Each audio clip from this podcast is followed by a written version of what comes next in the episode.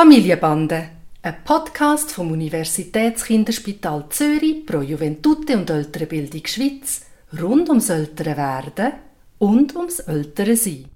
Heute zur Frage: Schlägle bis einer brüllt. Muss das sein? Hi Papi. Hi Noah.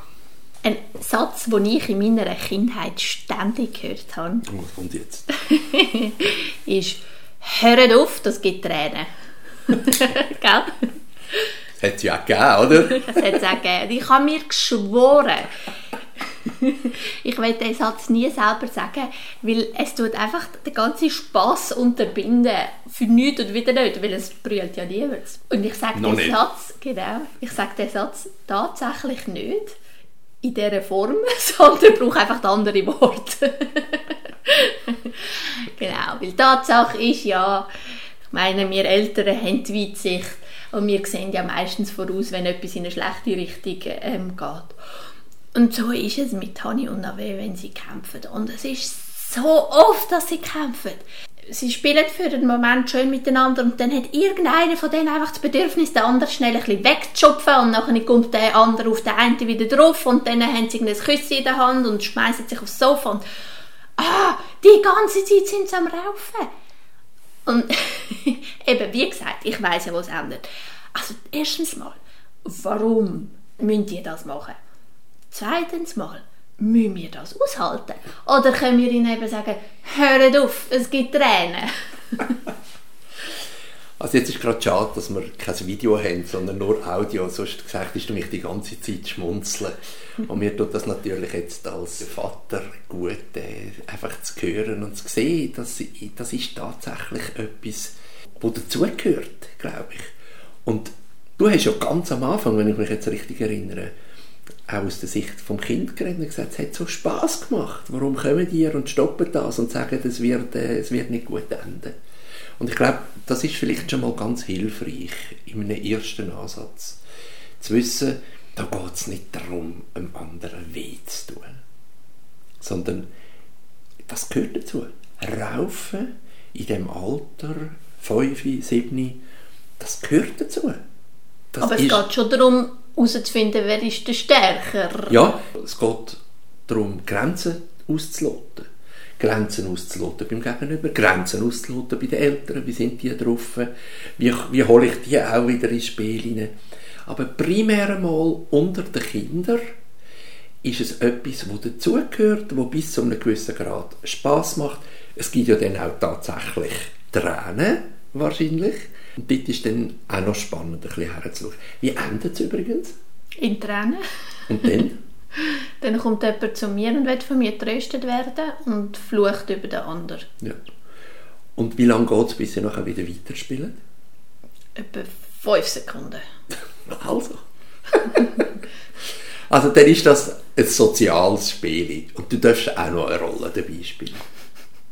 Ja, aber es ist einfach nicht angenehm für uns. Es ist laut und es ist, eben, ich weiß, ich werde irgendwann irgendjemand trösten müssen für etwas, was ich ehrlich gesagt einfach nicht so Lust habe zum Trösten, weil selber die Schuld, oder? Also mir kommen ein paar Sachen dazu in den Sinn.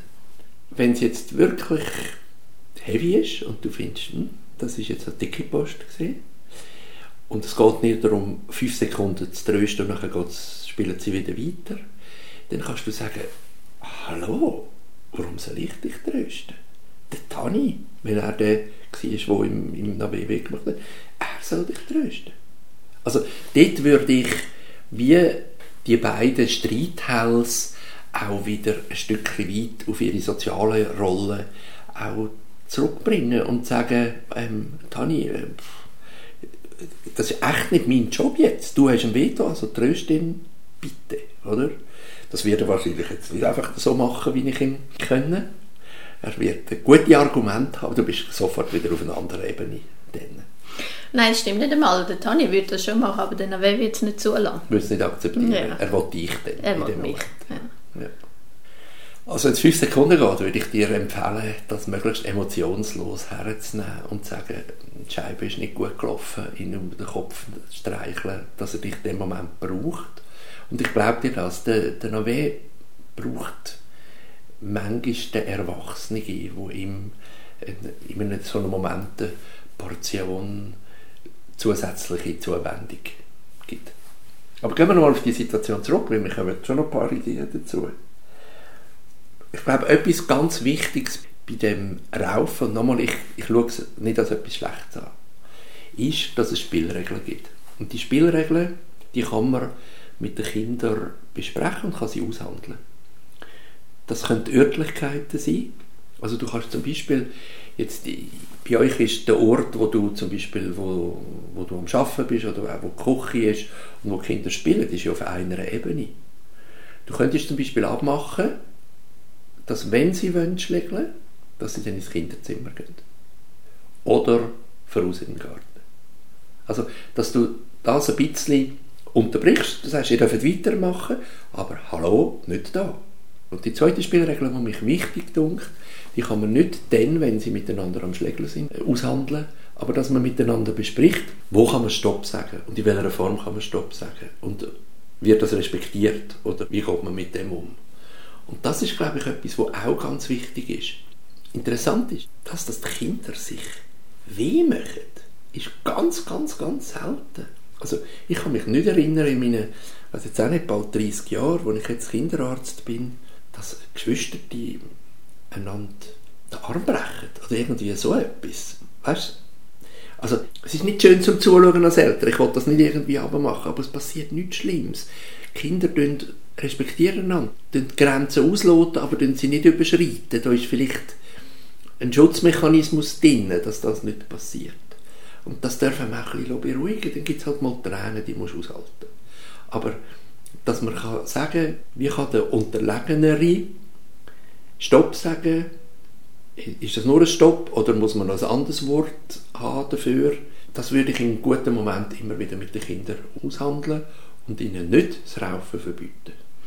Also das heißt ein paar ganz, ganz wichtige Sachen für mich ich habe ja schon vor, vor dieser Frage gewusst, dass du mir sagen wirst, es gehört dazu.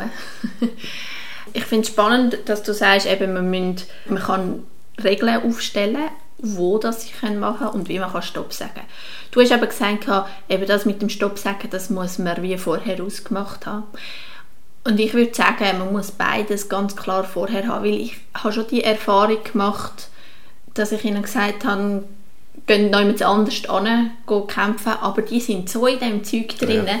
das funktioniert nicht. Also ich glaube, das Codewort, oder, wo der eine darf Stopp sagen äh, und der andere muss es dann aufnehmen, das funktioniert bei uns. Wir haben wirklich so ein eine erweiterte Form, nur Stopp ist noch im Spiel und wenn jemand sagt, Stopp, du plagst mich, dann ist klar, ähm, dass man muss aufhören und wenn man nicht aufhört, nach dem zweiten Stopp, du plagst mich, muss dann die Person, die nicht aufgehört hat, dann greife ich ein, nimmt das Büchlein und hockt aufs Sofa und liest das Büchlein. Einfach die Idee, dass, dass es ein bisschen ruhiger Break. wird. Genau, dass man oben runterkommt.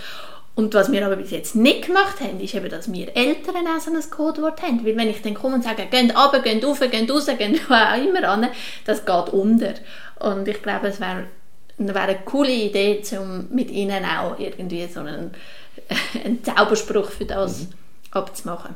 Und das, was du sagst, dass sich Kinder nicht wirklich dabei können verletzen können oder dass das einfach in deiner ganzen langen Karriere noch nie passiert ist, das ist unglaublich wichtig für mich, weil das ist natürlich schon immer eine Angst, wenn ich denen zuschaue. Es sieht so rabiat aus und ich sehe natürlich überall irgendwelche äh, Gefahrenquellen und ich bin auch immer wieder versucht zu sagen, nein, nicht da und Achtung auf das und kommt weg von dort. Und das nimmt einem ganz viel von dieser Angst, wenn du sagst, in den allermeisten Fällen wissen sie ihre Kraft dosieren oder wissen, wo, wo Grenzen sind, damit es nicht wirklich gefährlich wird.